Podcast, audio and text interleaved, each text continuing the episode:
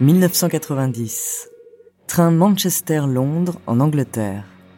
À bord, une jeune femme rousse, rêveuse, s'imagine une histoire de magie, de sorcellerie et d'enfants au pouvoir démentiel.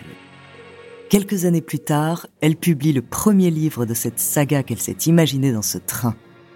Une saga qui remportera un succès fou et qui deviendra l'une des plus lues au monde. Le nom de cette femme, Joanne Kathleen Rowling. De rêve d'enfant à succès planétaire, découvrez sa true story.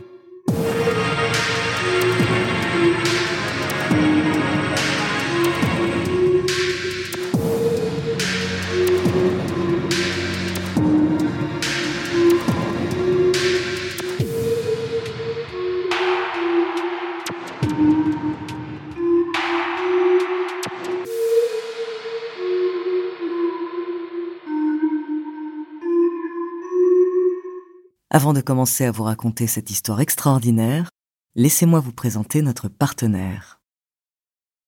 When you need mealtime inspiration, it's worth shopping Kroger, where you'll find over 30,000 mouthwatering choices that excite your inner foodie. And no matter what tasty choice you make, you'll enjoy our everyday low prices, plus extra ways to save, like digital coupons worth over $600 each week. You can also save up to $1 off per gallon at the pump with fuel points. More savings and more inspiring flavors make shopping Kroger worth it every time. Kroger, fresh for everyone. Fuel restrictions apply. Bonjour, ici Andrea, bienvenue dans True Story. Aujourd'hui, je suis très heureuse de vous raconter euh, l'histoire d'une femme incroyable et évidemment, je ne peux pas ne pas euh, dédicacer ce True Story à Ninon parce que euh, elle-même le sait. fan, fan, fan. C'est ma petite filleule que j'aime, alors je lui dédie, je n'en dis pas plus, je vous laisse découvrir cette histoire incroyable. Joanne Rowling naît le 31 juillet 1965 dans le sud de l'Angleterre. Elle vient d'une famille assez modeste, sa mère est technicienne en laboratoire et son père ingénieur en aéronautique. Son arrière-grand-père maternel était un soldat français de la Première Guerre mondiale. Anna, la mère de Joanne et Diane, arrête quelque temps de travailler pour se consacrer à l'éducation de ses filles. Elle leur transmet alors le goût de la lecture. Depuis son plus jeune âge, Joanne est passionnée par la littérature et elle rêve d'écrire. Et à l'âge de 6 ans, elle aurait écrit sa première histoire, Lapin. Tout au long de sa jeunesse, ses parents la soutiennent et l'encouragent à écrire et à partager ses histoires. Très jeune, Joanne écrit une histoire sur sept diamants maudits. Une idée qu'elle gardera longtemps dans un coin de sa tête pour ses futurs livres. Joanne et Diane passent aussi beaucoup de temps avec leurs voisins, la famille Potter. Après le lycée, Joanne postule à Oxford, mais sa candidature est rejetée car elle vient de l'enseignement public. La jeune fille se dirige alors vers l'université d'Exeter, où elle étudie le français et la littérature. En 1985, dans le cadre de ses études, Joanne intègre la Sorbonne à Paris pour un stage. La capitale deviendra, je cite, l'un de ses endroits préférés sur Terre. À ses débuts, elle travaille pour Amnesty International en tant que secrétaire bilingue, puis elle enseigne la langue française. Un jour, elle décide de se tourner vers son rêve d'enfant, l'écriture. Joanne commence à imaginer des thrillers, mais ses premiers romans ne rencontrent que très peu de succès. Heureusement, un voyage en train va tout changer. En 1990, alors que Joanne effectue un voyage à bord d'un train, naît dans son esprit un petit garçon malingre aux cheveux noirs.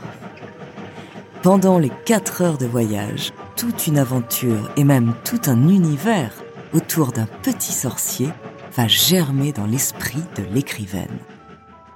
Le soir même, la jeune femme met sur papier ses idées. Pour la petite anecdote, Johan aurait trouvé les noms des maisons de Poudlard, la célèbre école du personnage Harry Potter, lors d'un voyage en avion. Elle les aurait même écrits sur un sac à vomi. Il semblerait que les voyages inspirent l'écrivaine. Mais celle qui l'a le plus inspirée, c'est sa mère. Atteinte de sclérose en plaques, elle est décédée en 1990. Cette perte, qui est un événement bouleversant pour Joanne, sera d'une grande influence sur ses prochaines écritures. En effet, après le décès de sa mère, la jeune femme se réfugie dans l'histoire fantastique qu'elle s'est inventée. En quelques jours, des centaines de personnages naissent. Des endroits magiques se créent. Des intrigues passionnantes s'imaginent. Joanne retranscrit toutes ses idées sur des morceaux de papier dans une boîte à chaussures. Ainsi, elle cartographie les sept tomes de la saga qui fera d'elle l'autrice la plus célèbre du monde. En 1991, Joanne Rowling quitte l'Angleterre, sa précieuse boîte à chaussures sous le bras, et s'installe au Portugal pour y enseigner l'anglais. Là-bas, elle continue assidûment d'écrire sur Harry Potter, son petit sorcier. C'est dans la magnifique librairie Leio à Porto qu'elle passera le plus clair de son temps. D'ailleurs, elle s'inspirera de cet endroit pour imaginer Poudlard. À Porto, Joanne tombe sous le charme du journaliste Jorge Agentes. Le couple se marie et donne naissance à la petite Jessica. Mais au bout de quelques années, les choses tournent mal pour le couple car Jorge est un homme violent. Joanne décide de retourner en Angleterre avec sa fille. Elles s'installent toutes les deux chez Diane, la sœur de Joanne. L'écrivaine n'a alors plus un sou en poche et est obligée de vivre grâce aux allocations sociales. Joanne ne se remet pas de sa séparation et s'ensuit une longue période de descente aux enfers et de dépression. L'écrivaine n'a pour autant pas lâché l'écriture des premiers tomes de l'histoire d'Harry Potter, ce petit sorcier qui apprend à maîtriser la magie. Elle est d'ailleurs revenue du Portugal avec les trois premiers chapitres d'Harry Potter dans sa valise. Elle ne le sait pas encore, mais c'est ce jeune garçon qui lui permettra de sortir de la dépression et de la précarité. En 1996, Joanne se met alors à la recherche d'un agent pour l'aider à publier Harry Potter. Elle engage Christopher Little. Après 12 refus de différentes maisons d'édition, il lui annonce que Bloomsbury accepte de publier son roman en 1000 exemplaires. L'histoire de Harry Potter à l'école des sorciers a apparemment beaucoup plu à la fille du directeur de publication. Christopher Little propose alors à Joanne de publier sous le nom de J.K. Rowling. Selon lui, un roman signé par une femme ferait moins vendre, surtout auprès des petits garçons. Joanne devient alors J.K. Rowling en hommage à sa grand-mère Kathleen. Très vite, Harry Potter devient un succès planétaire. Le livre existe en 80 langues. En France, il est publié chez Gallimard Jeunesse. Le petit garçon aux lunettes et à la cicatrice en forme d'éclair deviendra l'un des compagnons préférés des enfants, mais aussi des adultes. À travers cette saga, J.K. Rowling a su imaginer tout un univers qui n'avait encore jamais été créé. Elle permet donc aux lecteurs du monde entier de s'évader dans un monde magique.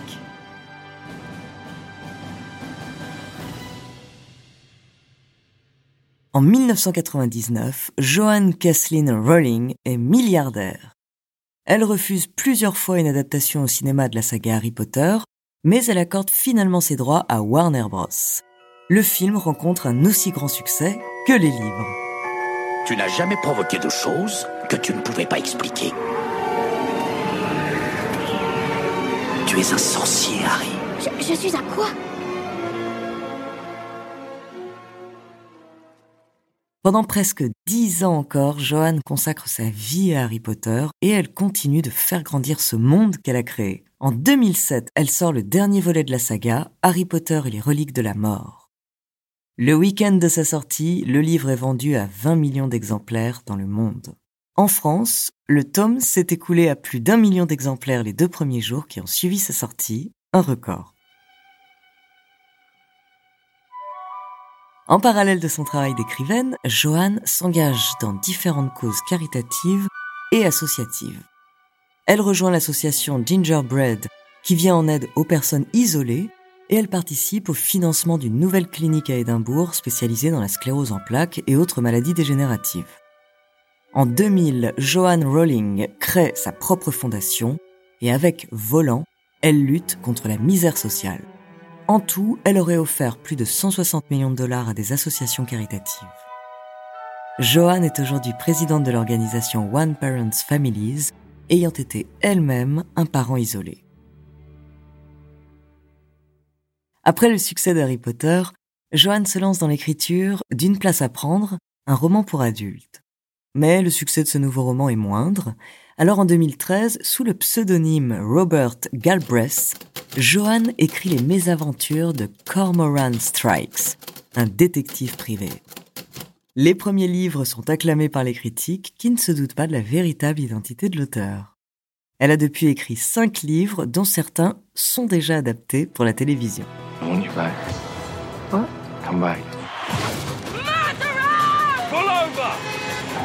What if this is all the tip of the iceberg? Strike, Lethal White on BBC One and iPlayer.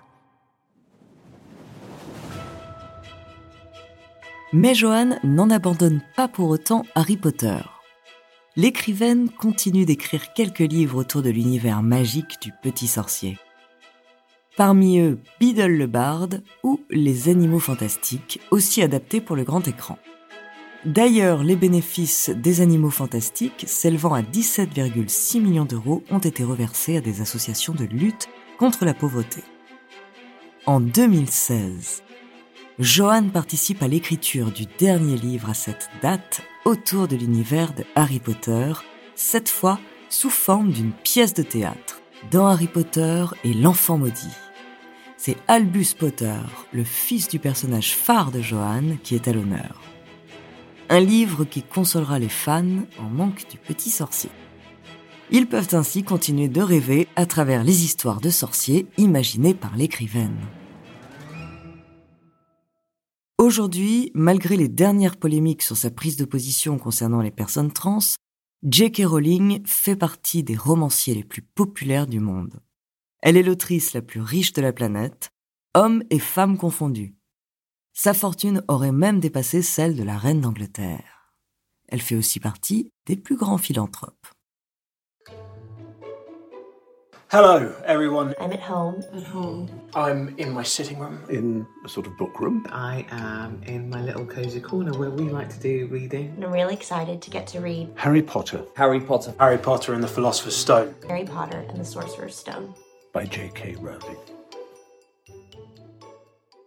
En 2020, pendant la pandémie de Covid-19, J.K. Rowling lance avec les partenaires de Wizarding World le site officiel de l'univers d'Harry Potter, l'initiative Harry Potter at Home.